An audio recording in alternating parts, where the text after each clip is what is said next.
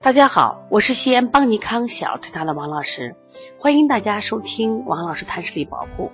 今天呢，我想给大家分享一下，呃，圆锥角膜与视力下降。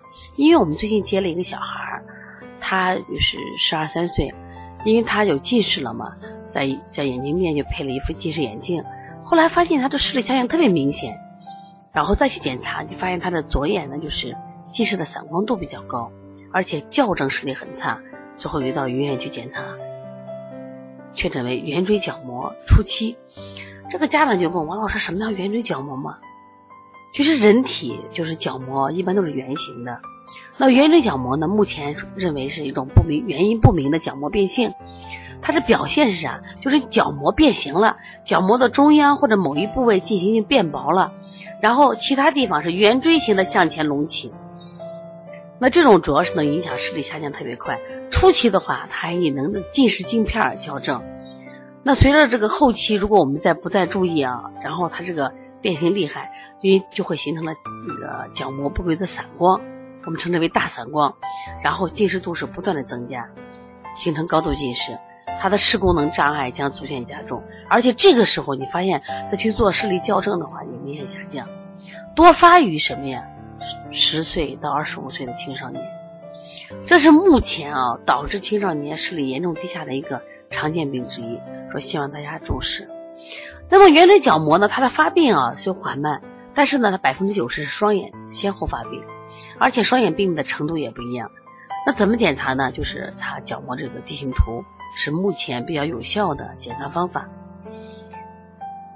所以，如果你发现这个孩子短期内的视力下降，近视散光度数明显增加的时候，千万不要就轻易的去这个去这个盲目的验光配镜，不要简单的认为是近视度数发展了，应该到医院去或正规的眼科门诊或者视光中心进行详细的视光学的检查，就是刚刚说做一下角膜地形图，看看是不是角膜发生了变化。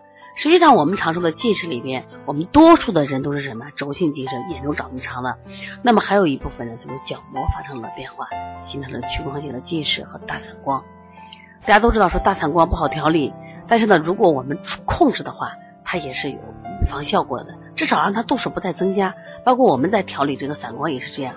我说它已有的就是散光部分，可能我们解决不了多少，但是呢，我们可以让它这个程度。控制到不能再再严重了，因为眼睛对我们的生活太太重要了。说希望大家一定要重视啊！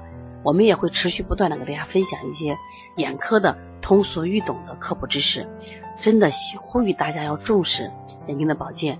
说因此呢，我们每个月都会举行那么小儿视力的六合一的调理方法，也就是希望当孩子有了眼视了、近视了、弱视了、斜视的。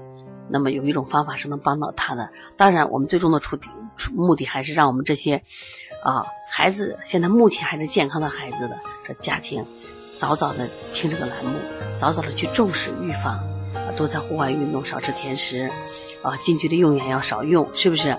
啊科学的用眼的习惯要养成，包括眼球操的训练，这个非常非常的重要。